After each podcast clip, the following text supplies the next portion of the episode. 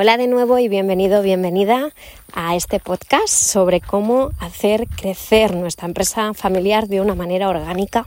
Soy Chel Costa y como te comenté en el anterior episodio, el número uno, soy consultora desde hace más de 15 años de emprendedores, empresas familiares e incluso multinacionales en todo el mundo. Y lo que hoy quiero abordar es un problema muy habitual en empresas familiares como es la superposición de roles. Ahí mezclamos familia, trabajo y todo es muchísimo más complicado. Desde delegar, a despedir, a, consensuar. Es importante consensuarlo todo, eso de entrada. A verás, hace unos años estuve trabajando en la Universidad de Yale, en Connecticut, en Estados Unidos, en el primer programa de liderazgo femenino. Y ahí de manera empírica analizaban cómo tomamos, tomamos decisiones las mujeres de una manera muy distinta a los hombres, porque históricamente no tenemos tanta práctica y no confiamos tanto en nosotras, temas de empoderamiento. Y ahí se vio que la mujer tiende al consenso por temas de, de inseguridad y en cambio el hombre no busca tanto el consenso. Si lo busca, quizás es en pequeñas reuniones, pero al fin y al cabo, cuando son decisiones urgentes o donde no podemos delegar la responsabilidad, el liderazgo más masculino sabe mm, tirar para el dret, como decimos en catalán, sabe ir a la directa.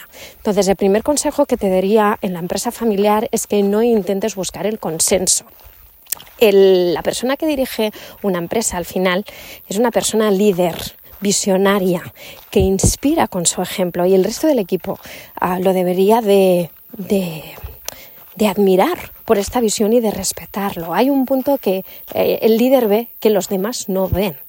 Este es un consejo que te daría en cuanto a, a la diferencia de roles familia-empresa. Por eso mismo ah, es importante también sustentar nuestra visión en todos los datos objetivos que podamos. A día de hoy ah, tenemos herramientas gratuitas como puede ser Google Trends, que mide las búsquedas en Internet o las tendencias que habrá futuras. O hay mil maneras de hacer estudios de mercado antes muchísimo más caros. Podemos testear, ah, por ejemplo, en stories de Instagram. Mil y una maneras de que nuestras decisiones como líderes las podamos sustentar en empíricos. Es muy importante medir el retorno de cualquier acción que hagamos, tanto a nivel de ROI, de, de retorno de la inversión, pero también de ROE, de retorno de la emoción. Y es que, como hablamos en el ah, episodio anterior, la parte emocional de las empresas es más importante que nunca. Es importante porque hay un público femenino, y no hablo tanto de mujeres, sino de rol femenino, energía femenina, muy enfocada ah, o muy atraída por un marketing emocional donde priman las personas pero también a la hora de atraer talento, hoy en día no todo es el sueldo. Podríamos hablar de, de mil un estudios, como siempre te remito a mi libro Liderar en Femenino para, para ver mucho más de ello, pero vaya, creo que ves por dónde van las cosas, ¿no? Cree en tu papel de líder, obviamente fórmate para ser un buen líder, diferencia, una cosa es trabajo, la otra es casa, pero ten en cuenta la parte emocional de las personas y como te decía, el ROE, a nivel social también, cómo se percibe nuestra marca.